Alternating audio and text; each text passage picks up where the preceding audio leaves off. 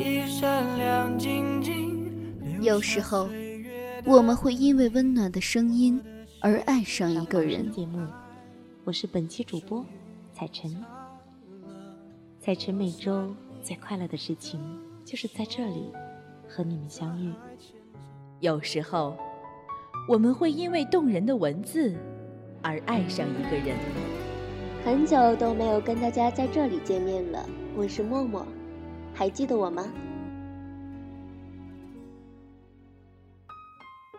聆听青春的声音，分享岁月的故事。智墨花城，智墨花城网络电台，时光沉淀，因你而在。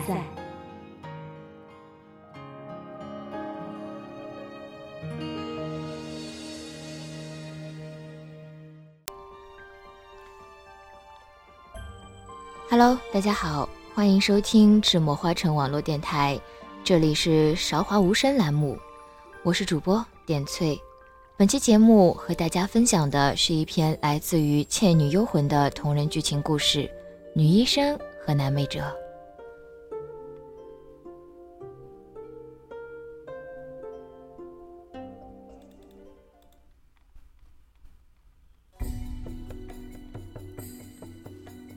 明朝末年的秦淮河畔，依旧是夜夜笙歌的纸醉金迷。美香楼一年一度的花魁大选正在上演，隆重而又华丽，各方文人雅士、富豪们纷纷捧场，争相一睹各位姑娘的芳容。而此时，远在千里外的小小村落却不复往日的平静。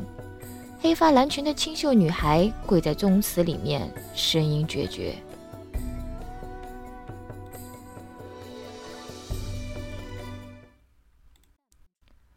我百里雪以血起誓。四周嘈杂的声音瞬间寂静下来。血誓是除妖一族不到万不得已绝不会使用的。以血起誓，日后若是违背誓言，便是魂飞魄散的代价。从今往后，吾与百里家再无任何瓜葛。倘若吾再入百里家半步，自当魂飞魄散，再无来生。但若百里家干涉于吾，吾也必定一一讨还。他的眉眼是那么的温柔，眼睛却很亮，在昏暗不明的宗祠里，目光清澈如洗。明朝末年，山河破碎，边疆难安，百鬼如是。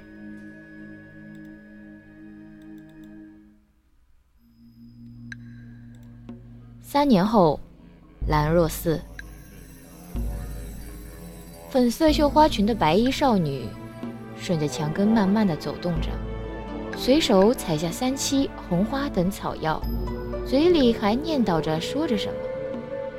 忽然，她停下手上的动作，慢慢的直起了身子，目光却变得晦暗莫名起来。断断续续的声音顺着微风入耳。不由得叹气道：“哎呀，果然被派出来绝对没有好事情。被自家师傅打包丢出来，美名其曰历练，半路却收到了掌门他老人家的来信，要他去一趟神机营。小姑娘接到信之后，头都要炸了。天地良心，师傅让她出门历练，可没说让她上战场啊。然而师命难违。”再怎么不情愿，他也没打算抗命。不过，本着医者的本能，他还是在路上拐了几个弯，采了些草药，以备不时之需。然而现在，不时之需的时候到了。他鼓鼓脸颊，转身抬手，瞬间解决了一个未成型的小妖，这才顺着声音的来源走去。阿雷，你。刚一打照面，少女便愣在了原地。对方显然也没有想到有人会突然出现，不由得也是定住脚步，走不动半分。环顾四周，只见不远处的地上有血迹蔓延，味道有几分熟悉。他心中明白，于是抬头说道：“你打伤的那个人呢？”与你何干？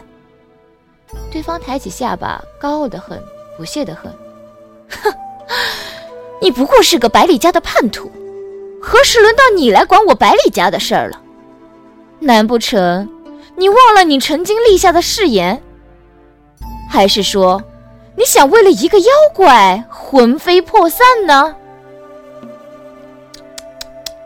真不巧，少女巧笑嫣然，指尖流光微动。呵呵，这一次你们百里家的事情，我管定了。果然，此言一出，对方被噎得半死，瞪大眼睛指着他，半天没能说出一句反驳的话。半晌，年轻的除妖师狠狠的一甩袖袍，咬牙切齿的说道。哼随你便，不过我可好心奉劝你一句：天命难违，像你我这样的人，最好不要做出什么违抗天命的事。哈哈哈哈这个就不容阁下放心了。少女盈盈一笑，意有所指的说道：“不过我也奉劝阁下一句：当断不断，反受其乱。如今世道已变。”阁下若想安身立命，最好还是想想自己的后路，而不是继续助纣为虐啊！除妖师被气得半死，再说下去估计就要直接去见列祖列宗了。于是当下冷哼一声，连身后的妖怪也懒得多看一眼，手上掐了诀，逃也似的走了。哎呀，跑这么快呀！难不成我是什么妖怪，能吃了他不成？少女嘴里嘀咕着，视线落到楚妖师站定的地方，随即却不由自主地瞪大了眼睛。哎呀呀呀！这可真是……眼睁睁的看着陌生的男子化成一只雪白的狐狸，他轻轻的掩住了嘴角，说出了未说完的话：“意外的收获啊！”感谢各位收听智墨花城网络电台《韶华无声》栏目，我是主播点翠，